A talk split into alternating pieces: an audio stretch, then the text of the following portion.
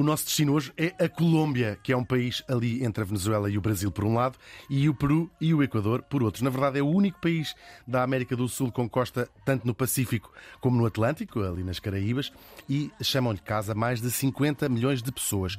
Tal como em toda a América, a presença humana é milenar, com centenas de grupos étnicos diferentes, cujos descendentes são hoje 4% da população da Colômbia. O nome do país homenageia quem? Um dos europeus que para lá começaram a ir em massa no século XVI. Depois, eh, os mitos do famoso Eldorado começaram a atrair chusmas de outros europeus que, depois de lá se instalarem, para lá levaram chusmas de africanos escravizados. Enquanto foi uma colónia espanhola, chamou-se quase sempre Nova Granada e a sua capital já era Santa Fé de Bogotá.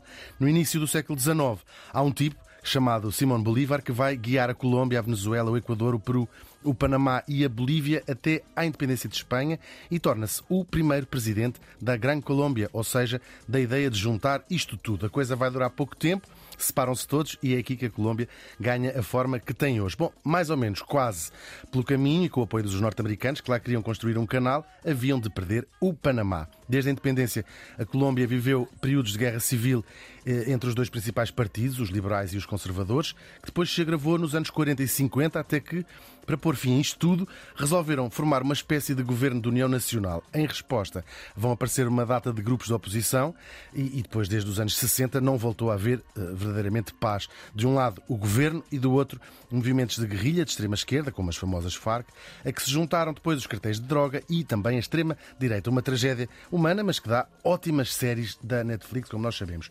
Falar em estereótipos, eh, para grande parte do mundo, a Colômbia é a Shakira, a romantização do Pablo Escobar e, claro, o maior escritor do século XX. Hoje vamos descobrir o que há mais. Vamos descobrir com dois convidados. Hoje temos dois homens, not the first, I must confess. Eh, o Edison Otero nasceu em São Vicente de Chucuri, a terra de produção de cacau, que fica, a- e devo ter dito mal a terra, já vamos saber, a 500 quilómetros a nordeste da capital. Estudou música clássica na Colômbia e depois também jazz em Portugal, onde vive desde 2009. Para além de ser professor, também é intérprete do seu instrumento, salvo seja, o trompete. Depois temos também Cristiano Figueroa, que nasceu em Florência, um município a 500 km, mas desta vez para o sudoeste, sudoeste da capital, e eh, conhecida como a Porta de Ouro da Amazónia colombiana. Estudou medicina veterinária em Bogotá e depois neurociência no Brasil. Vive em Portugal desde 2019 e aqui é terapeuta, tem um grupo de meditação e outro de storytelling. A primeira pergunta, eh, vou começar pelo Edison, que está aqui mais perto de mim, é quanto tempo, em segundos, é que demora entre alguém saber que és da Colômbia e fazer a primeira piada de, sobre droga? Depende. Agora foi, esta vez foi Esta vez foi rápido. Desta vez foi rápido.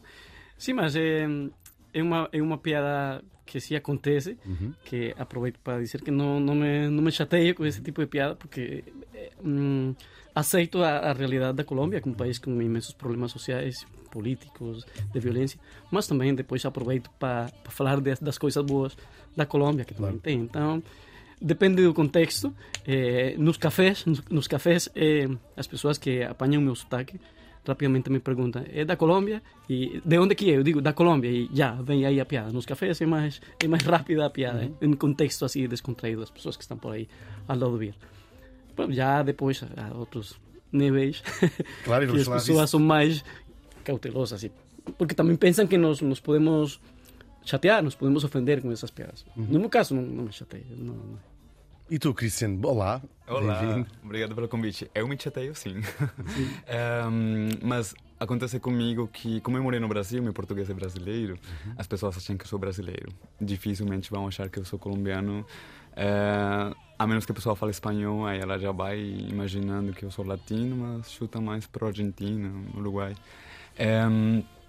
Eu tenho a sorte de faz muitos anos que eu não tenho ouvido piadas sobre narcotráfico.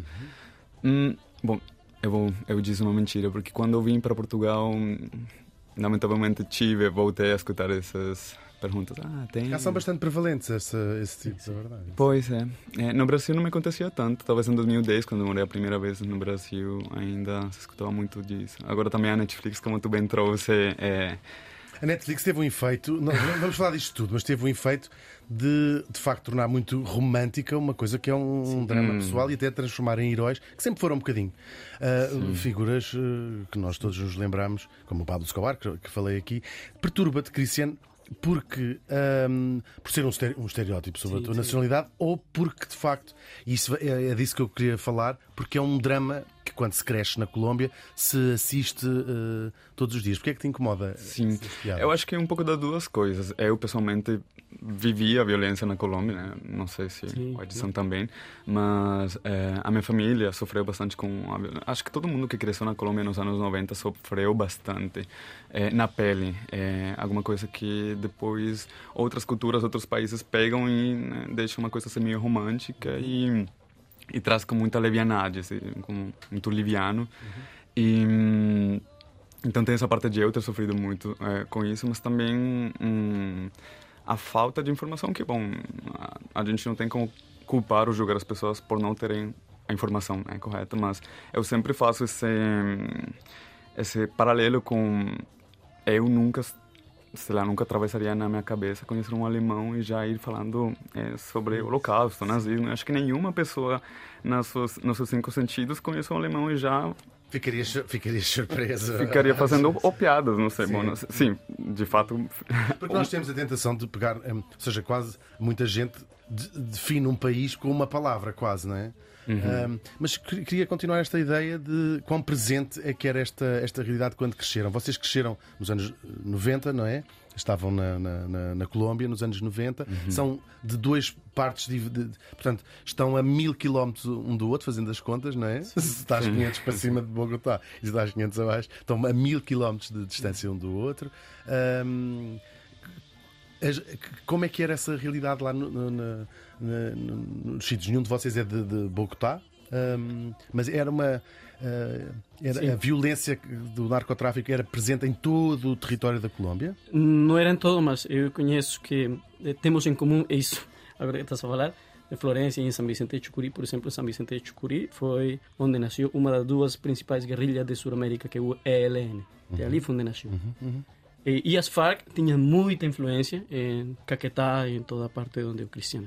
Hum, É, então, sim, aproveito para dizer do que Christian também estava a dizer. Eu também vivi coisas de, de criança. Lembro-me que na altura que havia luta entre, entre os cartéis de Medellín e de Cali. É, É Medellín que se diz? Medellín. Medellín. Então não é Medellín, estão a ver? É Medellín. Vocês de facto. depende, depende. É, o, o duplo L, eu sou professor de espanhol também nas horas vagas. Depende, o duplo L se pronuncia de formas diferentes através da América Latina e da Espanha, né? Então, na Espanha é mais Medellín. Em Espanha é Medellín, sim. sim, sim. Exato. Nós na Colômbia dizemos Medellín, dependendo Ah, ok. de onde tu é na Colômbia, tu fala Medellín ou Medellín. É, Ok. tá- tá nessa, nessa altura dos anos 90, os cartéis estavam em, em guerra e apanharam uma questão é que os, os car- o cartel de Medellín estava a pôr carros bombas a todas as farmácias que eram o nome tinham drogas La Rebaja, La Rebaja. E na minha aldeia havia uma delas, só que eu estava a ver na televisão bombas aquela bombas e bombas carros bombas aquela farmácia então eu, na minha aldeia que era uma aldeia de 2 mil habitantes sempre que pas- passava por a, por a frente daquela farmácia eu nunca passava por, por perto dela sempre ia o mais longe possível E que idade Tinha por tinhas, mais ou aí menos? 10 anos muito pequeno então era muito constante viver estas, estas questões violentas. Somos muito marcados as nossas gerações por, pela violência no nosso país. É, isso Bom, eu não nasci em Bogotá, mas eu cresci em Bogotá também, porque como Edson disse, eh, Florência era a porta de entrada do Amazonas, também a nossa porta de entrada do tráfico de drogas. Então, eh, não sei se vocês acompanharam, mas as negociações de paz aconteceram em São Vicente del Caguán, que é tipo uma região a meia hora, uma hora de carro de Florença, Caquetá. Então, é, muito do, do conflito armado, do conflito de narcotráfico aconteceu na, na cidade ou na região onde eu nasci. E também por causa disso, meus pais decidiram mudar para Bogotá. Então, eu cresci em Bogotá dos sete anos. Mesmo nas grandes cidades, hum, nós viajávamos muito, assim. Acho que toda pessoa que viajou pela Colômbia eh, tinha medo de ser sequestrado, porque eles faziam aquelas pescas milagrosas que nós chamávamos, que eram intervir as estradas e uhum. saber que tinha alguém importante num carro e levar para o meio do mato e depois pedir um dinheiro pelo resgate. Então, Garcia Marques, de quem vamos falar, tem um, notícia de um sequestro, esse livro. Isso, exatamente. Então, é, meu pai, minha família tinha negócios em várias partes da, da Colômbia, então nós viajávamos muito. Então, viajar é uma coisa que eu amo hoje em dia, mas também tem aquela lembrança de viajar com o medo de ser de parar na estrada e que viesse o exército ou uns de um lado ou dos outros e levassem a gente. Né? Meus pais também acho que tinham muito medo de levarem crianças, porque houve muito um tempo em que houve muito recrutamento de de adolescentes assim, uhum. de pessoas novas para essas milícias todas. Então, mesmo inclusive em Bogotá, né, tem explosivos, tem atentados que aconteceram em Bogotá também. Então, mesmo dentro das grandes cidades, a gente viveu muito disso nos anos 90. E, sei lá, na escola eu sabia de alguém que o pai tinha sido sequestrado, que, ou, ou, ou extorquido. Era prevalente que estavam a um grau ou dois de separação de alguém que tinha sido. Sim, uh, sim, sim. Todo mundo que tinha um, um, pequeno empresário tinha, tinha sido extorquido já, porque chegou um ponto em que se disseminou tanto que então eram as guerrilhas, ou eram os cartéis, ou eram as pequenas. Eh, bandas, não sei como chama em português. Grupos. Os grupos, grupos da cidade, assim, do bairro. Então era uma coisa assim que se você tinha um pequeno negócio, alguém imaginava que você tinha um pouco de dinheiro a mais, você já estava na mira de alguém. Então. E como é que os vossos pais, uh, Edison, faziam esse contexto? Como é que eram essas conversas em casa? Falavam dessas coisas? Uh, era explicado de uma maneira quase fada dos dentes ou era uma coisa mais. Uh... Não era preciso falar muito porque vivia-se. Eu lembro-me de eh, na minha aldeia apanhar tiroteios. Uhum. Eu lembro-me de, de eh, apanhar tiroteios. Tenho imagens dos meus pais a enfiar-me por baixo da cama no momento em que havia na minha aldeia uhum. um grande tiroteio. Eh, lembro-me de ver pessoas armadas a passar mesmo com grandes armas pela rua. Então, era um tema que não era preciso falar, porque era já redundante. Na, na, em casa, eu acho que os pais tentavam era ao menos falar desse tema, porque era muito presente. Uhum. No caso. É, eu acho que, de fato, é, é uma coisa que acontece em todo lugar, né? A gente vive... É, eu estava falando com alguém esses dias que estou indo para a Colômbia em março, pela primeira vez em quatro anos, e tem a questão do exército na rua, de coisas que nós normalizamos crescendo dentro da Colômbia, ou a polícia te parar na rua e pedir tua identificação para ver se tu é alguém procurado ou não é, que é tão normalizado é, dentro de Bogotá, assim, que quando eu volto para lá esqueço essas coisas e, e me dá muita raiva que isso acontece, que a gente normaliza coisas completamente anormais. Uhum. É, mas crescendo lá, é isso, faz parte da notícia, faz parte do dia a dia. Nessa escola se fala. Às vezes as escolas são canceladas porque houve uma explosão perto. Então, um, acho que dificilmente alguns pais tentariam esconder uma realidade que é tão gritante e, e que no final talvez iria mais para o discurso de tentar prevenir, né? Meu, meu, pai sempre dizia assim, ah, quando a gente viajar, fiquem quietos, não, não digam, não falem se a gente for parado.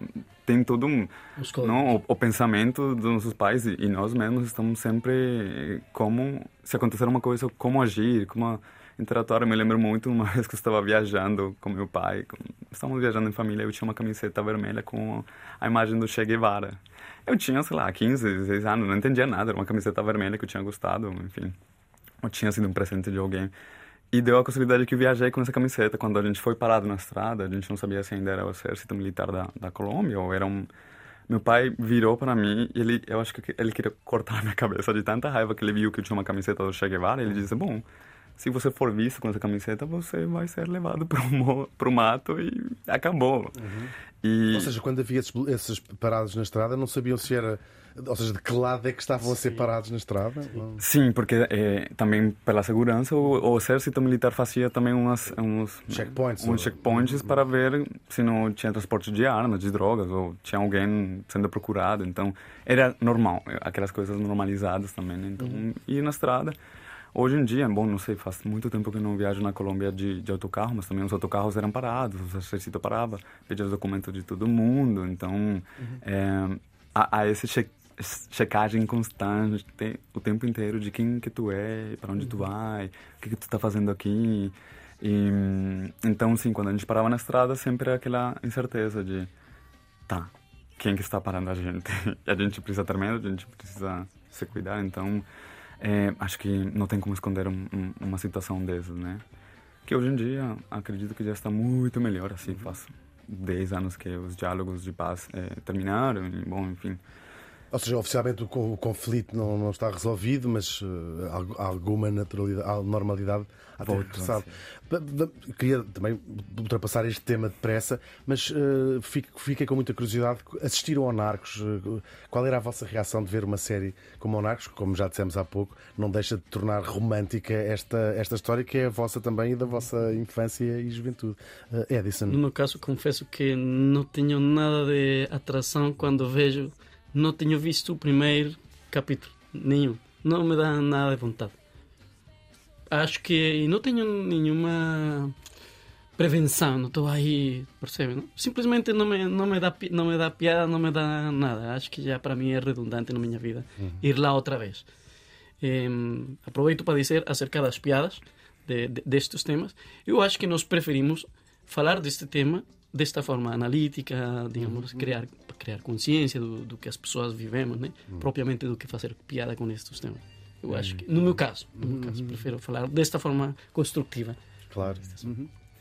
Eu também nunca assisti os seriados. É, houve um momento quando eles estavam muito alta em que me deu a vontade de ver, porque as pessoas sempre vinham perguntar: "Tu já viu? Tu, o que que tu acha?" Então, e eu gosto também de criar uma opinião antes de falar qualquer coisa, mas é, e as pessoas estão pedindo mi, mi, meu posicionamento sobre o seriado, mas acabei nunca vendo, até porque dentro da Colômbia também houve um movimento, acho que nos anos 2000 começou a se gerar muito filme, muita novela, muito seriado sobre o conflito armado, sobre eh, narcotráfico.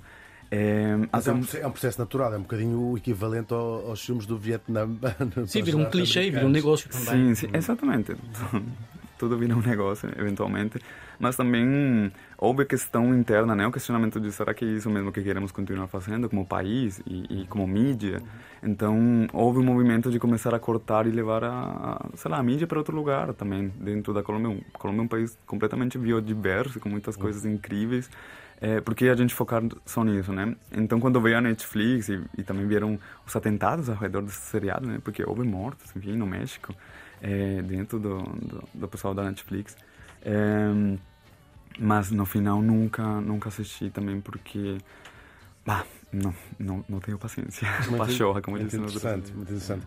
Uh, todas as pessoas e as crianças em particular têm a capacidade de se aliar do que está a passar à volta e depois conseguirem ter a sua infância normal. Como é que foi crescer? Fala-nos um bocadinho do sítio onde cresceste. Sei que é, um, é o maior produtor, essa região é o maior, Sim, produtor é o maior cacau, produtor de cacau da Colômbia. Uhum. É, como estava a dizer Christian, é, é, Colômbia é um país é, a nível de biodiversidade muito rico. A minha região especialmente também é muito rica porque tem é o país, não sei se é o país, mas é dos países com maior biodiversidade do, do, mundo, não é? Uhum, é? Existe a região onde mais chove no mundo, que é o Pacífico colombiano, por exemplo. É a região onde mais água cai do céu. é, então, em São Vicente, por exemplo, é uma região muito rica, uhum. muito rica, dá-se tudo. Há petróleo, tem rios por todo lado, tem montanhas, então tem frutas, tem gado. Ou seja, qualquer pessoa que mora lá não precisa nada de fora, uhum. sabes? Uhum. Todo se produz ali, produz tudo. Por causa disso, uhum. também, por causa disso, também é muito... Eh, os grupos violentos e os grupos armados e os grandes também monopólios uhum. querem estar ali a tirar o proveito que desafortunadamente acontece. Uhum. no meu caso, cresci, estive lá até os 18 anos era uma cidade, era uma cidade pequena, como tinhas dito? Sim, sim, 2 mil habitantes. 2 mil habitantes. Mas ali eh, também foi onde comecei a ter contato com a música. Com a música. Eh, eh, à frente da minha casa, eh, na minha aldeia, morava uma família de muitos irmãos que tinham uma agrupação musical que eram os hermanos, os hermanos Moreno. Eu tive eh, mais ou menos por essa idade, quando tinha 10 anos, eu ia lá sempre à porta, às portas deles, a ver os ensaios, mas eles tinham uma varanda para que as crianças não entrássemos a mexer com os instrumentos e tal. Era uma família que tinha era uma família que própria, tinha era um- uma, um uma orquestra, uma- um conjunto de música popular. E tinha- quando precisavam de mais um. Precisamos de mais um, um violinista que tinha mais um filho. E, e, lá sim, eram, eram seis irmãos, eram bastante. e Tinham todos uma orquestra. Era muito boa, era muito boa para, para, para era música para, para dançar Uhum. e tal. E, e eu estava ali sempre a ver os ensaios até que começaram a deixar-me entrar e foi por meio deles que eu comecei a ter contato com a música e, e, vire- e essa paixão pela música foi crescendo e continuei, continuei a estudar. E sempre o trompete desde. desde Comecei a tocar eh, caja vallenata, que é um tambor pequenito com que Uhum. se toca eh, este, este gênero de música tradicional colombiana. Uhum. Eh, a, a- partir daí também começaram a sair trabalhos pequenitos, porque havia um grupo de três, de três senhores que tocavam nas cantinas aos domingos.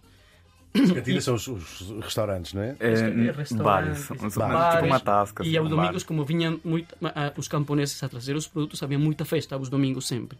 Só que acontecia uma coisa engraçada, para mim agora era engraçado, e era que eh, deste, este trio de, de, de senhores, uns eh, tocava acordeão, outra a guacharaca, que é um instrumento que soa mais ou menos... tchic, tchic, tchic, tchic, Ok. uhum. e a caja vallenata, que é um tambor pequenito, ao qual eu comecei a aprender a tocar.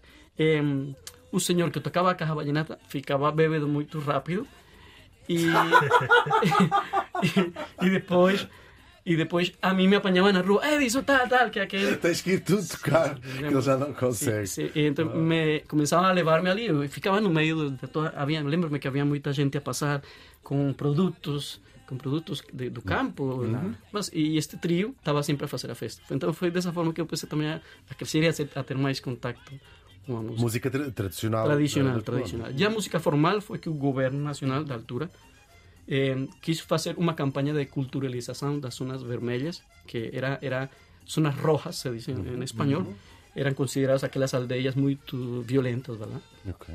Então, os, o governo nacional, naquela altura, fez uma campanha de culturalização e para aquelas aldeias que foram identificadas, enviaram instrumentos de, de música para constituir bandas musicais, enviaram mestres de música, mestres de dança e de teatro. Como forma de ocupar os jovens. Sim, eh, isso. Então, lembro-me que fizeram um anúncio pelo, pelo megafone da igreja principal. Disseram, as pessoas que estiverem interessadas em aprender a vir a tocar um instrumento musical, ou a vir a dançar, ou teatro, ou dança, eh, podem vir à Casa da Cultura. Então, eu fui lá, minha mãe a- a- empurrou-me um bocadinho. Uma orelha. Era, era, era um bom pretexto dos, dos pais e, para aproveitarem que os seus filhos não fossem a terminar em, em Claro. outras coisas. E eu fui lá e foi aí que comecei a ter o contato com o trompete. O senhor fez-me aí, Mas experimento. escolheste o trompete ou Não, foi não, não, não, não. Tirou da caixa. imagem muito engraçado porque um senhor muito alto, quando eu vou entrar, muito alto e magro, e eu era muito pequenito, e o senhor apanhou o trompete e disse-me, a imagem era o senhor de acima para baixo enfiar-me o trompete e eu a receber assim. Ótimo. Experimenta isso. E eh, puse na boca, suou, então fica com ele. Foi, foi assim, dessa E forma. até muito- hoje? Até hoje. Foi Até dessa hoje. Uhum. forma muito básica e simples que me tornei trompetista. Não foi nada romântico. Que, ah, eu sonhava trom- Não, não, não não. sei quem, Foi muito simples. Isso é awesome, é incrível. Ah, depois, para continuares a formação, ah, a, Colômbia, isso é uma curiosidade que eu tenho. A Colômbia já foi um, Estado federal, houve uma experiência, ah, ainda penso no século XIX, de ser uma federação, como os Estados Unidos da Colômbia. Hoje não é um Estado unitário. É muito centralizado, é pouco centralizado, é possível estudar e fazer uma vida completa sem passar nunca pela capital.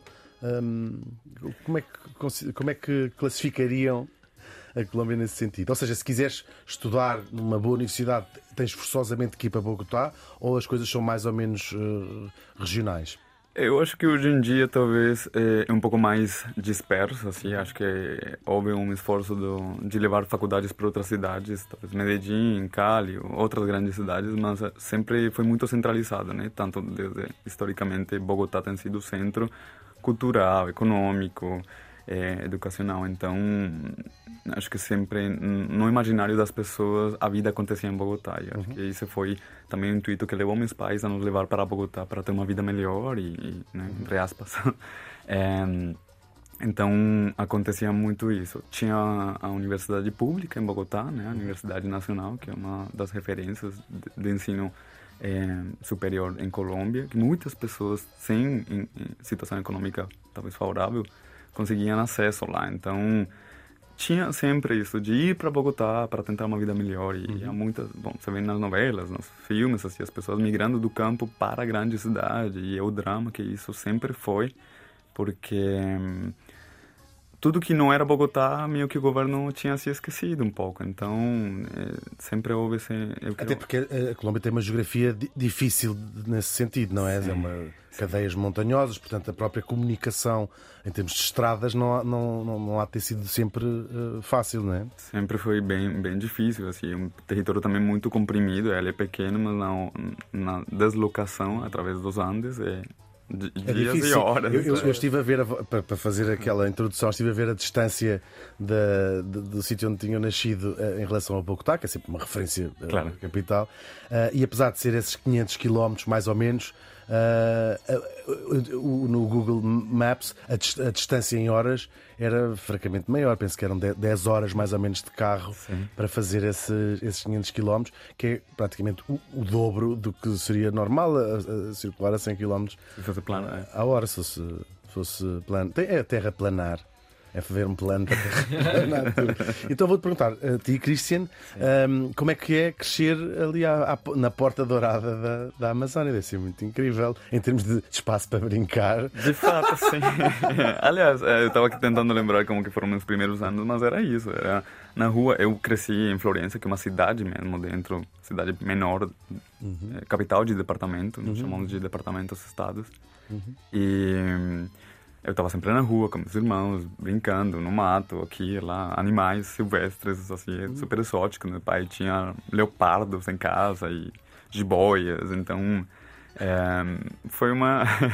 Porque nós aqui em Portugal víamos um sapo e ficávamos fascinados com um sapo e brincávamos com, com joaninhas, com formigas, é... com abelhas, era assim uma coisa muito extraordinária. Não, não é, imagina. É, é, o que é que tu vias quando tropical, tinhas 3, né? 4 anos? Que, que... É, meu pai ele tem uma obsessão assim, por animais exóticos que, graças a Deus, hoje está um pouco mais controlado, porque também o tráfico de fauna silvestre na Colômbia é muito uhum. forte. Mas lá naquela época, então em casa sempre tinha umas aves muito coloridas, papagaios. É, esse, ele tinha esse filhote de, de leopardo que eu achava que era um gato. Depois, muitos anos depois, eu fui descobrir que não era um gato. É, muito, é, bizarro. É muito bom. E meu pai adorava as, hum, as culebras, as cobras. As cobras. É. Uhum. Então tinha muita cobra em casa. Também vinha do, do mato, né, na cidade, uhum. então aparecia muito animal. Na escola apareciam cobras também, na sala de aula. Mas era uma vida muito simples, assim. De fato, eu tive uma, eu tive uma infância um pouco mais tranquila, assim. É, do, até os sete anos, não lembro de muita coisa, de violência, assim. Aquela vida de cidade pequena, os vizinhos se conhecem, éramos amigos de todo mundo. Minha escola ficava caminhando até, enfim, dava para caminhar. É, muito calor, muito, muito, muito calor, assim, tipo selva tropical, 40 graus, úmido, pingando, sai do banheiro, da, do chuveiro, pingando de calor. É, dizem, bom, desde a fisiologia, os primeiros anos que tu cresce, teu corpo se adapta a, ao clima, né? Uhum. Mas não, até hoje não. Aconteceu, porque depois que eu fui para Bogotá... Há climas mais fáceis de habituar-nos do que outros. Põe. Sim, sim, sim, isso é verdade. Oh, Cristian, tu dirias que essa proximidade com a, com a natureza, no seu estado mais puro, uh, mudou, por exemplo, a maneira como vês o aquecimento global ou a extinção em massa das espécies? Achas para, um lado ou para o outro. Podes sim, ter ficado sim. mais sensibilizado ou, ou, ou, é um assunto que te toque mais? É, pois é, boa pergunta, talvez inconscientemente, né? é, porque, bom, eu acabei fazendo medicina veterinária. Eu sempre fui uma pessoa. Meu pai sempre foi uma pessoa também muito consciente com a natureza. E eu sempre gostei muito da natureza, mas nunca tinha, talvez, adjudicado o fato de ter crescido em uma região selvática, uma, com muita natureza. Mas talvez sim, hoje em dia é, bom, todos os humanos nos sentimos muito melhor na natureza do que dentro do, me, do metro indo para o trabalho. Uhum. Então, é, certamente eu sou um, uma pessoa muito mais consciente em questões climáticas e uhum. biodiversas. Não tinhas veterinários na família? Foi saiu da tua cabeça essa ideia? Meu irmão ele estudou zootecnia, não sei, é, acho que essa faculdade não existe aqui na Zootecnia? Zootecnia, é, que é mais virada para a produção de gado, leite, uhum. então é mais gerenciamento de, de, de fazendas. Uhum. É, não é tão, medi tão medicinal como a veterinária. E ele é mais velho do que eu, então ele, acho que nele eu vi um pouco o espelho. Mas eu sempre me interessei muito pelo, pelo funcionamento da vida, assim, a ciência. Sempre fui muito apaixonado. Mas foste tu que escolheste. Não foi como o Edison que te enfiaram, enfiaram tão um animal doente. Assim, quando eu estava me formando do ensino médio, eu queria fazer psicologia. Sou apaixonado pelo comportamento, portanto, a neurociência e as terapias holísticas que eu faço hoje. Mas meus pais não deixaram eu fazer psicologia e eu também tomei a decisão de ir para outro caminho, que era a medicina veterinária. E me trouxe também muitas felicidades. Mas, mas sim, foi uma escolha minha. Eu fiz veterinária porque eu quis, fiz numa faculdade eh, privada, não, não há ensino gratuito na Colômbia, eh, a parte dessas faculdades públicas que não são muito difíceis de, de- de entrar, é isso? são muito difíceis de entrar e não são gratuitas, são um, talvez um valor eh, que para muitas famílias é menor, eh, mas ele vai de acordo com a renda. Então essas famílias que têm baixa renda, eles pagam um valor irrisório, mas elas pagam, tem que pagar eventualmente. E as coisas ainda estão mais ou menos equilibradas nesse, nesse sentido, ou seja, hum, tem, eh, se uma pessoa tiver menos rendimentos, tem acesso à faculdade um bocadinho mais barato, ah, mas o ensino público em termos de liceu eh, é bom, é bom em todo o país, é péssimo, é péssimo em todo o país, ah, só as escolas privadas é que são boas, como é que é mais, como é que está, ou pelo menos como é que era quando estavam a estudar, claro. tem é, eu muito. acho que sempre foi. é, eu morei muitos anos no Brasil, e no Brasil se falava muito isso, do ensino no liceu público é muito ruim, mas o ensino superior público é muito bom. E acho que na Colômbia acontece um pouco isso. Só que acaba por servir o ensino público, por exemplo, no caso do Brasil, eh, para eh, pessoas com rendimentos mais altos eh, usufruírem de borla de um sistema Claro. de ensino superior bom. E na Colômbia acontece igual. Acho que os pais têm muita preocupação para levar os filhos para o ensino privado sempre, né? em qualquer momento, até porque nos 90 acontecia muito, meu pai, eu lembro muito, ele falava disso, de ter recrutamento para as milícias nas, facu nas faculdades públicas, porque é isso, né? Também na Colômbia nós tivemos a, a, a má sorte, talvez, de associar os governos de esquerda com as milícias. Então, qualquer discurso que fosse mínimo, assim, direitos humanos ou Não deviam estar a bater nesse. Não deviam. na mulher a dias. Exatamente. Esquerdista. Guerrilheiro, tinha verdade. muito isso. Então, tipo, É sintomático na história da Colômbia. O presidente que foi eleito agora há pouco tempo é o primeiro presidente de esquerda de sempre na história da, da- sempre, da é. Colômbia. não é? Que é uma coisa surreal. Estranho, assim, sim, é pessoas- estranho. E ainda, bom, se vamos entrar em política, né? Ainda tem, você consegue ter esse discurso de que a Colômbia está do jeito que está pela esquerda. Então, mas como se a gente nunca tem um governo de esquerda, né? Sempre um governo de direita que nos levou até onde nós estamos. Mas, enfim, essa é outra discussão. Então, havia muito esse medo de ir para a faculdade pública por medo de ser recrutado e levado para as guerrilhas. Então, acho que os pais de classe média alta eh, preferiam que seus filhos fossem sempre em, em ensinos Claro. eh, privados, porque além do mais ensino privado vai de mão com o catolicismo, né? O Colômbia é um país 100% católico. Eu estudei num, numa escola de padres, de curas, os claretianos, que vieram da Europa. E a minha irmã estudou num colégio de freiras, então e, e as faculdades são geridas por pela pela religião, então também minha faculdade é da La Salle, os laçadistas, que que sempre há esse né, esse link da religião em todos os campos da, da Colômbia, então tanto na política como na educação, como nos valores culturais e sociais, então é, é mais direcionado para isso. Agora o ensino público, eu não sei, talvez no teu caso Sim, sim, sim. Eu fui diretamente. Por exemplo, é, é E tu por cima tens a, a- agravante, entre aspas, de ser ensino eh, artístico, não é? Deve ser ainda mais sim, complexo. Sim, sim, sim. Consegui entrar, graças a Deus, à faculdade eh, privada, porque eles fizeram um, ganhei uma beca, Bolsa? Uhum. uma bolsa, eh, para estudar música clássica. Só que ah, depois eu queria estudar era jazz, que era que me, me apaixonava, porque que gostava da música improvisada. Eh, só, só existia uma faculdade na minha altura em Bogotá e era particular também, privada. E era caríssimo. Caríssimo, porque se calhar significava não só pagar as, as, as propinas, como se chamam aqui, ah, como também ter, se não tivesses família em, em Bogotá, Sim, sim, era- ou tinha que vir alguém contigo, do- teu pai ou a tua mãe, ou um é, tio, ou uma tia.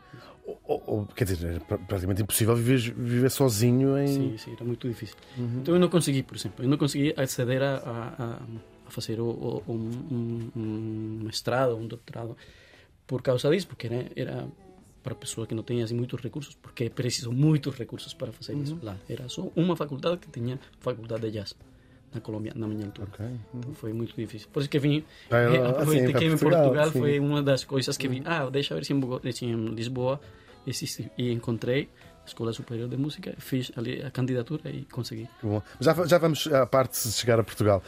Um, porque antes, antes, como é que parece a música clássica? Porque começaste com música tradicional colombiana. É, é, porque era a formação sim, natural? Era, porque... sim, era, era foi, foi aquela história que eu contei que uhum. o Estado enviou para lá professores de música. Uhum. E esses professores de música levaram formação eh, com influência clássica, então eles queriam que as pessoas começassem a ler partituras né? que, e levavam repertório também clássico com essa intenção de culturalizar as aldeias. Pois, isso, isso agora acho que temos que falar disso também. Um, seja a Igreja Católica, que falou Christian, seja agora essa ideia da música clássica ou erudita, um, isso parece tudo uh, juntar-se para uh, apagar ou tapar uh, as, as, culturas. No caso pré-colombiana, até tem graça chamar-se pré-colombianas, uma vez que o país, ele próprio, é uma homenagem ao, ao, ao Colombo. Como presente é, ou quando estavam a crescer, um, as, as, culturas indígenas uh, pré-colombianas? Na cultura, na, na, música. As pessoas vivem separadas, é, é uma é cultivada essa ascendência? Como é que, como é que funciona? Ou é completamente uh, Sim. disseminado, ou seja, difícil de. de, de, de... No, no, meu caso, estava bastante presente.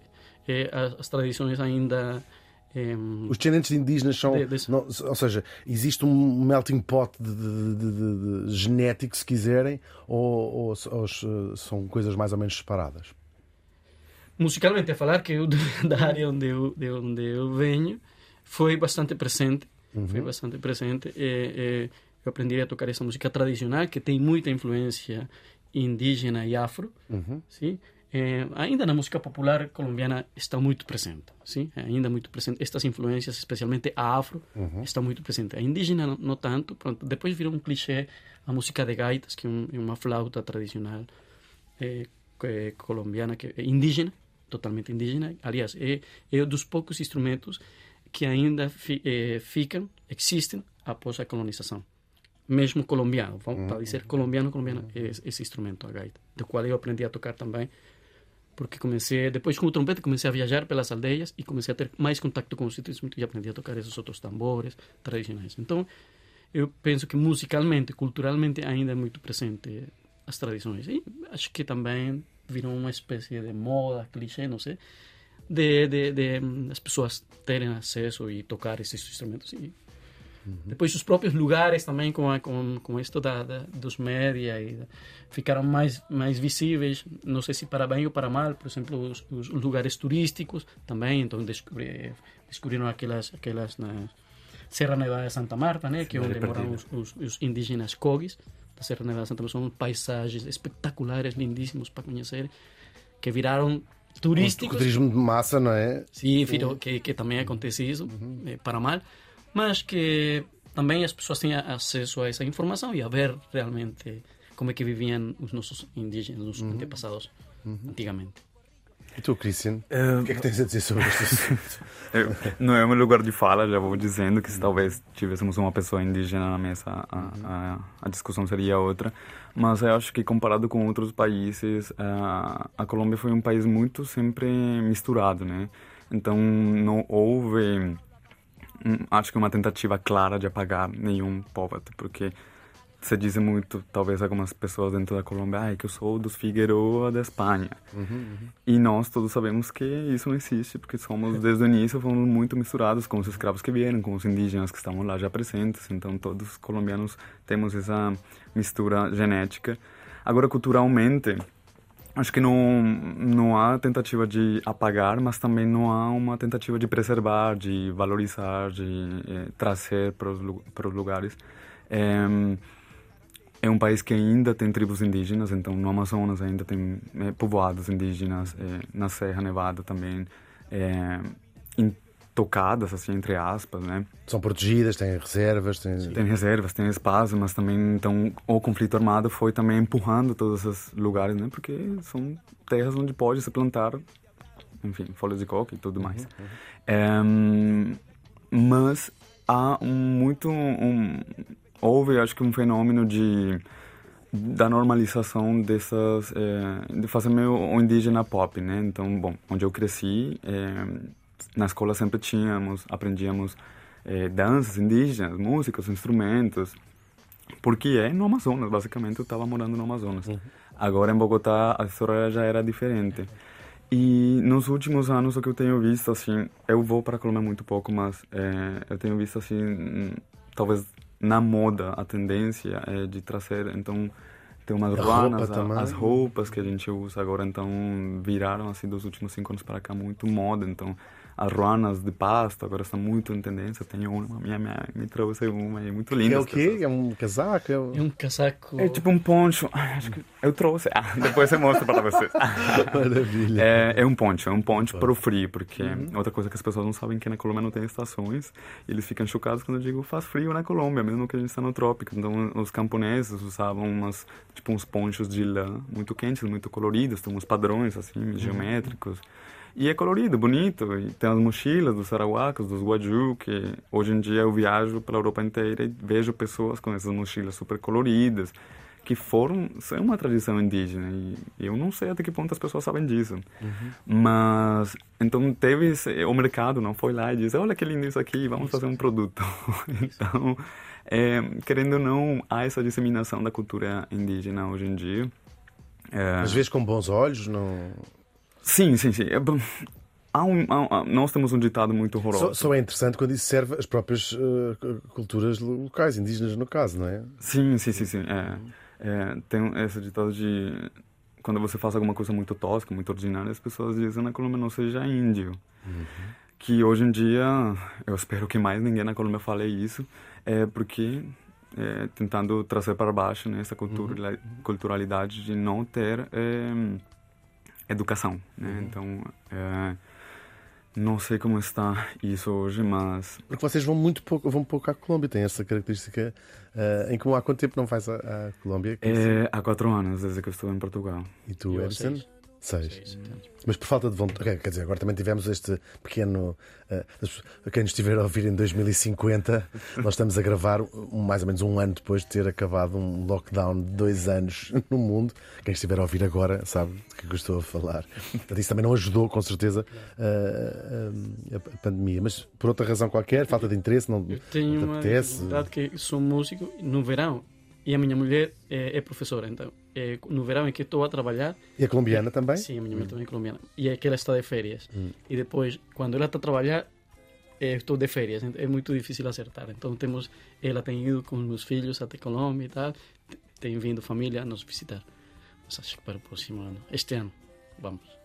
E os, os seus filhos gostam de viver cá em Portugal? Já, já explicaste? Eles, eles nasceram cá em Portugal. Nasceram cá, sim, nasceram cá mas uhum. têm muito presente toda a nossa. Cultivas muito a, a, sim, sim, a herança sim, colombiana em casa? Sim, sim. Como, falam espanhol? Sim, falam espanhol perfeitamente. Uhum. E, e é a questão por. Que idade é que têm, mais ou menos? 10 e 6. 10 e 6. Uhum. A questão por, por eu estar na música, uhum. a, e a minha mulher é bailarina, é, ajuda um bocado, porque eu também, aqui em Portugal, é, toco música colombiana, uhum. em, alguns, em, algumas, em algum grupo no qual toco, que, que toca música tradicional uhum. latino-americana, então aproveito. E eles estão aí presentes, às vezes, em ensaios e coisas. A partir de que idade é que os obrigas a ler uh, o Gabriel Garcia Marques? Quando é que se começa na, na Colômbia? Uh, não sei, não sei. o Gabriel Garcia Marques. Nós, nós perguntámos, uh, o Emanuel, bom dia. Olá, bom dia. Já vamos ao seu guia. Uh, depois avise-me quando quiser falar do seu guia, porque eu não dei conta da hora que começámos a. Claro que sim, claro que sim. É mais ou menos aqui. 10 minutos, não é? 7 minutos. Ah, maravilha. Sim, uh, nós pedimos que nos indicassem uh, música, que é o que temos estado a ouvir, e vai ficar na nossa playlist que se chama Vamos, Vamos para a Tua para Terra. A tua terra. e depois pedimos também filmes. Um, o, o Cristiano deu-nos aqui uma, uma série de, de, de, de, realizadores e filmes um, colombianos. Depois perguntámos livros, mas foi um bocadinho. Uh, mais ali não temos, não é, temos. Era um bocadinho uma evidência. Falaram ambos do 100 anos de solidão. Uh, o Cristiano acrescentou-lhe o Amor nos Tempos da Cola, que eu confesso que é o meu livro favorito do. do vou reformular. Acho que é a história, a minha história favorita do, contada por ele. O 100 anos de solidão talvez seja uma, uma coisa incrível. Qual é o orgulho de ter este, este homem incrível, este escritor, fazer parte da, da, da cultura colombiana? A mim é muito é básico e simples. Essa é esta, esta frase que, que ficou conhecida, Gabriel Garcia Marques, como o realismo mágico. Uhum. É tudo isto que nós estávamos a falar das nossas histórias de vida, mas de uma forma bonita e com cores e com, com poesia. É a forma que ele escreve, né? É isso, Hum. isso que hum, para mim Senhor de Soledad e todos os livros, da forma como ele escreve, é isso. Ele- é, Colômbia é isso. Uhum. É uma realidade dura, dura e, e, mas ao mesmo tempo é mágica, é linda. Uhum. Então é, Há um enorme amor pel- pela Colômbia nos livros do, do Gabriel Garcia Marques, eu sinto isso. sim, sim, sim. Sim, com certeza. É isso, é isso. Eu comparo bastante, eh, aliás, o, o Garcia Marques também tinha essa, essa, esse gosto e essa atração pela cultura mexicana, por exemplo. Eh, Eu lembro-me que eh, quando eu, uma vez fui, a a primeira viagem que fui a fazer ao México, as pessoas me diziam, eh, no, no, o México é excitante, o México é, é, é, é nada previs- predecível, previsível. Uhum, Brasil. E quando fui lá, é mesmo assim, qualquer coisa pode acontecer. E, e Colômbia também é, é mesmo assim. É, é muito excitante estar na, nestes, nestes lugares. Pode acontecer qualquer coisa má, boa, mas ao mesmo tempo é, é mágico, um realismo mágico. É um realismo mim, mágico. É, um realismo É, mágico. é- é engraçado, eh, Cristiano, quando eh, se calhar é um bocadinho isso, eh, abrir um. Quando se vai à Colômbia, o- os livros do Gabriel Garcia Marques eh, tornam-se um bocadinho menos eh, mágicos e um bocadinho mais realistas, se calhar, não é? Ou seja, é, é um universo que não é completamente inventado, não é? Aquilo funciona mesmo daquela maneira. É, é, é isso mesmo, de fato. É, essa inspiração do real, né, do que acontece. O Amor nos Tempos do Cólera é um livro, para mim, dos preferidos também. Até porque ele traz muito dessa realidade que eles viviam. O, o transporte em rio, as viagens de barco, é, sei lá, muitas coisas que ele fala nos livros que de fato eram assim, que hoje em dia em algumas regiões da Colômbia ainda são assim. Então, é muito lindo. E tu falava do orgulho de ter esse autor. Bom, ele ganhou um prêmio Nobel, né? Então, trouxe eh, a Colômbia no olho do... E o, do e o realismo mágico, em boa verdade, a, a literatura eh, Uhum. sul-americana. Por uma questão boa, assim, também. Eu acho que quando eu comecei a sair da Colômbia, eh, a primeira vez que eu saí da Colômbia tinha 16 anos, é, para mim era muito difícil explicar para as pessoas de onde eu vinha, mas quando eu falava de Gabriel Garcia Marques ou de 100 anos de solidariedade, as pessoas sabiam Toda o que, que era isso. Então, para mim era isso. Aí depois, vamos ver a Shakira, veio outras histórias. mas eu mesmo sem entender muito a gravidade do assunto, já disse, é bom, eu tenho essa carta embaixo da manga para jogar sempre, uma carta positiva. Em qualquer lado do mundo, toda a gente ia saber de quem é que estava a qualquer falar. lugar do mundo, as pessoas, e inclusive hoje, as pessoas muitas vezes nem sabem que o Gabriel Garcia Marques é colombiano.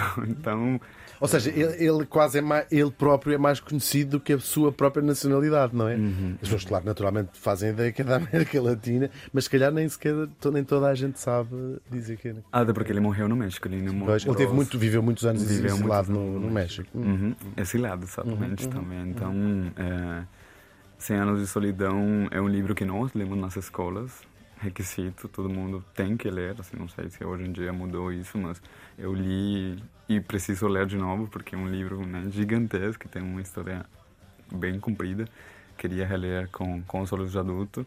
É um livro que vem com uma árvore ge- genealógica nas suas edições, mas na edição portuguesa, suponho que na, na edição colombiana também. E é um ritual de, de passagem quando, aqui também, eu acho que é no mundo inteiro, mas há assim uma. uma lembro- Lembro-me da primeira vez que li o 100 anos de solidão, é de facto um- uma coisa eh, incrível. E é uma referência muito mais interessante para se ter de um país do que uma série sobre pessoas a matar outras para, para se divertirem, para depois haver no, noutros países pessoas a divertirem-se em festas até, até de, de manhã. Ah, já está na, na hora de passar para, para as Podemos suas passar, perguntas. podemos passar, não sei se Olá, Emanuel. Olá, olá. Não, estava a gostar muito desta conversa. Ahm, está a ser muito interessante, mas agora vamos passar um momento em que o nosso Emanuel Silva andou a fazer uma pesquisa aturadíssima e queremos também com o vosso comentário. Sim, se eu disser alguma coisa mal, por favor, interrompe. E não esperamos outra coisa de si. Sim, sim, sim. Há de chegar o dia em que isto está tudo mal. Está tudo mal. Em que o Emanuel vai fazer um verdadeiro ahm, guia ah, de turismo. Quem quiser visitar a Colômbia. Estamos aqui com duas pessoas que não vão à Colômbia por junto há 10 anos. Mas acho que não mudou muito. Não deve mudou ter mudado assim não, tanto, claro. Não. Nós conhecemos a Colômbia profundamente. É, né? Pois, também acho que sim. Claro que sim, claro que sim. Neste caso será até Bogotá. Vamos até Bogotá. E vamos de avião. Partimos de Lisboa, com escala em Madrid. Um voo que dura 13 horas e 45 minutos. Isso. Custa. Já- Isto, isto a ir já para. Ou seja, para a próxima semana, é sempre. Ok. A viagem é sempre. Isto é o preço de câmbio da Sim, próxima sim. semana. Hum. 387 euros. Really? Sim, 377 euros. Uau. Encontraste 380 Vai em é pé. barato. Com Vai, vale rádio é RTP. Eu encontrei mesmo eh, para daqui a 8 dias, próxima segunda-feira, 377 euros, com escala em Madrid, 13 Fake euros. news. Agora de É repente. fake não, se o Manuel viu é porque é Eu posso verdade. deixar o link na Mas descrição. isto agora enche vergonha de não irem há 6 anos à Colômbia ou 4 anos à Colômbia. Custa 300 euros. Mas eu nunca vi um preço desse. Não, realmente. Eu estou com o queixo Se no calhar, o chão. meu, se calhar o meu motor de pesquisa está. Não, mas há, há, há, por acaso, às vezes há destinos ah, surpreendentes que se vai procurar com alguma antecedência, mas pelos vistos até- até é com para a semana. Sim, Tem que ser em- é com lugar, é com lugar ah, sentado. Isto, isto é voo só de ida. Ah, só de ida, atenção. Falas a sério? Isso Sim, sim, isto é voo Ah, de ida. então deixa-me perguntar uma coisa. Quando fazemos aqui as nossas sugestões de viagem, nunca ponderas as pessoas vão Nunca regressar. pode. A pessoa nunca volta. Ah, ok. Isso, agora sim está claro. Está esclarecido. Isto é portanto, é só somar né, os Ou seja, isto é, 377 mais- claro, isto é vamos para a tua terra, não é? Vamos e voltamos não, tua não terra. voltamos à tua terra, não é? Claro. Muito bom. Hum, Continuamos. Portanto, como já aqui foi dito, Bogotá é a porta de entrada deste Claro. país. Eh, o aeroporto internacional de Eldorado, que nos dá as boas-vindas, fica mais ou menos a 12 km do centro histórico de- da capital Bogotá. Eh, um bom começo para colocar eh, para colocarem na lista do que fazer é conhecer precisamente o centro histórico ou o bairro de Candelária. Eh, tem alguns cafés emblemáticos como o Juan Valdés, o Café Ibanhas ou o Café San Alberto. Ainda no centro, a Plaza Bolívar de Bogotá, há o Palácio da Justiça, há o Congresso, Junto ao Palácio da Justiça. E deve ter vários. Então tem também restaurantes cujo ponto de referência é junto ao Palácio junto da ao Palácio Justiça. da Justiça. E há ainda a Catedral Principal de Bogotá. Eh, entre os principais museus da cidade há o Museu do Ouro e o Museu Botero. Eh, nos arredores, eh, na Praça Chorro de Quevedo, há lindos e coloridos murais. Deixa- Não queres que os nossos convidados quero, comentem sim. um bocadinho Se esta. quiserem comentar, claro. Eu não sei se tu cresceu em Bogotá em alguma parte da tua vivi em vida. Bogotá e toquei muito, muito, muito você no, bairro La pequeno. Candelaria. Na É Candelária. um bairro Boêmio. bo- muito boêmio. E aí onde está esse bairro que tu disseste, quando La Candelaria e o Chorro de Quevedo fica aí mesmo. Fica aí mesmo. Pronto. Ah. Então, Ou seja, quando estavas a estudar no. Quando vivi em Bogotá, já depois do clássico, vim a vivir para Bogotá. Uhum. Vivi em Bogotá e trabalhei na televisão, um programa da televisão nacional, como dizer aqui. E fazias como aos estudantes que ias, ias tocar para. Para, para a rua, para, para, para Sim, ganhar sim, uns, tro- sim, uns trocos sim, sim. também. Não, já depois quando estive em Bogotá a trabalhar mesmo Ok. com contrato na televisão, como músico de um canal Uhum. de televisão. Então eu conheço bastante bem Bogotá. Muito giro. É Perto de- do bairro La Candelária também há a Zona Rosa, um bairro bastante moderno da cidade, eh, é- que tem eh, dentro da sua, do seu perímetro a Zona T, que é uma área com muitas marcas internacionais e mundialmente eh, conhecido. Também com muitos bares e Tipo a. Chanel e essas coisas assim. Sim, Ok. sim, sim. Tipo a Avenida. É sempre é, uma é, boa- é, é tipo a Avenida. É sempre bom saber Sim. quando se vai viajar onde é que se pode comprar marcas que se pode comprar em qualquer Claro, outra claro. capital do mundo. Mas uma coisa que não se pode comprar em outra capital É a saúde. é essa também. Tal e qual. Mas são algumas peças bem interessantes que existem no mercado de las pulgas de San Alejo, eh, que acontece, eh, espero não dizer nenhuma asneira, aos domingos ou em segundas-feiras de feriado. Confirmam? Confirma? Sim, domingo é feira. Mercado, mercado de las Pulgas é como aqui a feira, Feira da Lara. Feira da Lara. Pronto.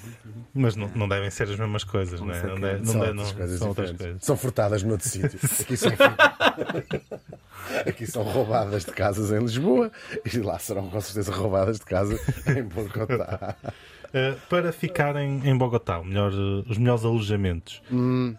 Temos um alojamento bem em conta, que eu até fiquei um bocado na É o mais barato. Isto é o mais barato que É encontramos. o mais barato que encontrei, que se chama Spotty Bogotá Centro, custa 10 euros por noite. Uau. Spotty como em O está aqui, o Machado. Cristiano está a assinar. uh, Sim, deve ser. afirmativamente. a- a- o peso colombiano comparado com o euro tá bem, bem Isto é o mais então- barato que o Emanuel É conseguiu o mais barato. Sim, sim, sim. Mas cuidado que não, não sabemos.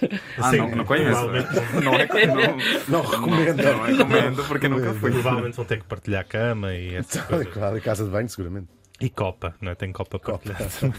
Uh, se não, se não quiserem gastar estes 10 euros, também podem ficar no Hilton, Bogotá, que sendo um hotel de 5 estrelas, custa apenas 269 euros por noite. Não é caro, Não é caro. Para Não. ficar num Hilton, se calhar, verdade. é um, Compensa. é um bom mas Eh, sem pequeno almoço. sem pequeno almoço. Pequeno É 400. almoço, que é isso? Uh, restaurantes, vamos aqui à gastronomia. Uh, a nossa pesquisa apurou aqui o La Puerta Falsa, que é o restaurante mais antigo de- da Colômbia, que foi inaugurado em 1816, uh, onde podem experimentar uh, os famosos tamales, sancocho, uh, que acho que foi o Edison que indicou como sendo a comida favorita, e o arriaco também. Não sei se conheciam este Sim. Falsa. O restaurante Na não não, mas o barriaco e os tamales e todos isso se conhecem. Também recomendamos o restaurante La Flórida e o La Puerta de la Catedral. Não sei se nestes restaurantes podem comer ou não, mas há uma iguaria que eu descobri que é muito comum na gastronomia colombiana, que são formigas fritas. Sim, Mas são grandes. Da minha região. Da minha É, são da... Son- popularmente se llaman hormigas culonas. Culonas é porque tem o rabo grande e essa parte que mais. colonas. que Culonas, não- culonas, culonas. E então, na minha região, produz. Mais ou menos que, que tamanho? Eh, Usando um dedo como referência. São, Medinho? Um é, centímetro, dois. Uma falange. e uma falange, como o tamanho de uma falange. Depende também, tem uma- umas grandes, umas me- menores. São boas? São muito boas. São muito São, boas. são. É tipo, é que frito, né? Qualquer coisa frita. Mas levam algum tempero ou... ou- Sal. Sal. Eu sei que tem sal. É, e tem que estar frescas, porque se estão frias já não são tão boas. As pessoas vendem na rua, eles vendem empacotados na rua e, Sim, e sim, aí. hum. É, como é, é, co- come, come, que isso frio não tem graça nenhuma. Portugal está mal servido de restaurantes colombianos, não está? Não, não, não existe nenhum. Hum, Não que eu conheça, assim. não conheço. Tem pessoas Também que não. vendem, assim, famílias, mas restaurante portas abertas, o público não conheço. Uh, destacar também uma coisa muito importante que são as montanhas chamadas vulgo cerros. Uh, como Bogotá está a 2.640 metros acima do nível do mar, é cercada por montanhas majestosas, sendo que uma das mais conhecidas é o Cerro Monserrat, a que se pode aceder de teleférico ou uh, funicular. E no seu oposto, no lado oposto a este cerro, há outro muito famoso, que é o da Nossa Senhora de Guadalupe, onde no topo há uma imagem de 15 metros de altura desta mesma Santa Guadalupe. Vê-se bem ao longe, então. Certeza, também se pode, pode, pode ir a pé. Também se pode ir a pé. Sim, Tem sim. um trilho a pé bem um caminho duro, mas. Plano de domingo, Semana Santa, as pessoas sobem de joelhos, pagando os pecados. Uh, A anotar isto tudo, Estou anotar tudo, anotar tudo, até porque já me pediram uh, esta- estas sugestões de guia de viagem, portanto, sim. Uh, uma atração a 50 km de Bogotá, mais longe, uh, é a Catedral de Sal de Zipaquirá. Uh, é uma catedral que fica no Parque de La Sal, que de resto é um complexo cultural e turístico com muitas, muitas atrações e, e vale, vale a pena. Assim como É uh, feito de sal? Sim. É num campo de sal e fizeram uma catedral com escultura em sal? Era uma antiga mina de sal, então é submersa. Tem que descer, mas era uma mina de sal, extraíam sal de lá e agora ficaram... Catedral é um sentido. uh, Fizeram uma igreja lá dentro, mas é que tem umas naves gigantescas de onde extraíram sal ficou um buraco. Então tem vários buracos. Deve ser incrível. Conhecem Sim, os é dois? incrível. Tiveram- É grandíssimo. Vale grandíssimo. muito a pena. É lindo de, de ver. Uhum. Uh, outra das atrações deste país, uh, Colômbia, é o eixo do café, precisamente, que é composto por três departamentos uh, estados: uh, Caldas, a capital é Manizales, uh, Riz- Risaralda e Quindio.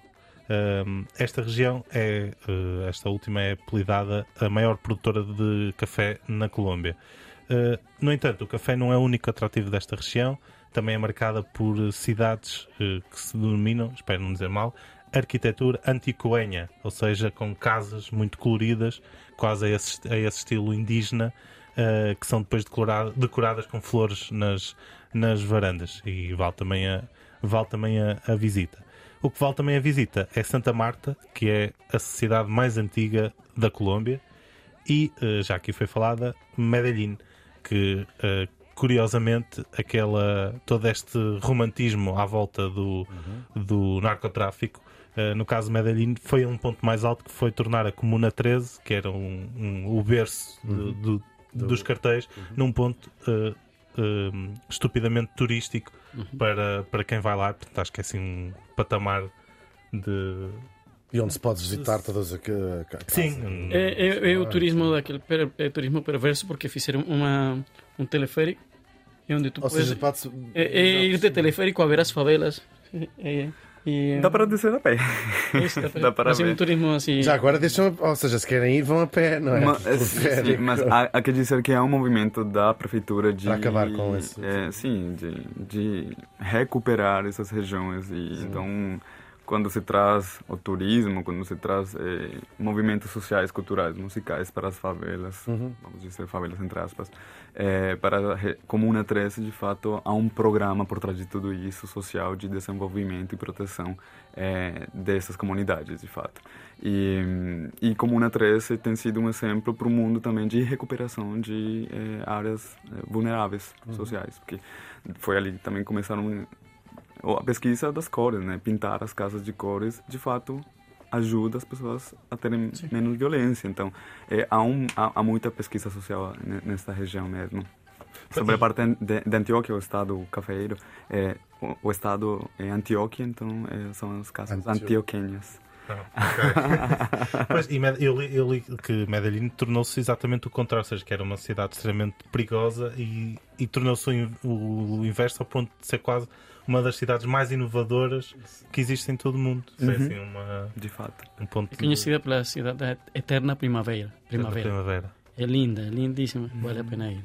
Flores por toda lá e o clima é espetacular. E também tenho o Parque Botero, com as eh, esculturas do, Do próprio. do próprio Fernando Botero. Faz sentido. Queria só terminar com um evento que. uma festa bastante importante na Colômbia que aqui eh, se desvirtuou por completo, que é o Carnaval, que hum, é muito celebrado em Barranquilha, Cartagena e Santa Marta, que é muito famoso eh, e que vale a pena apanhar essa altura do ano para, para se ver essa festividade. Claro.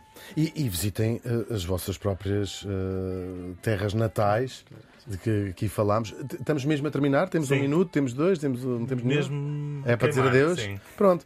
Agradeço muito ao Christian e ao Edison também por terem vindo e nós voltamos para a semana, não é? Exatamente. Obrigado. Obrigado. Obrigado.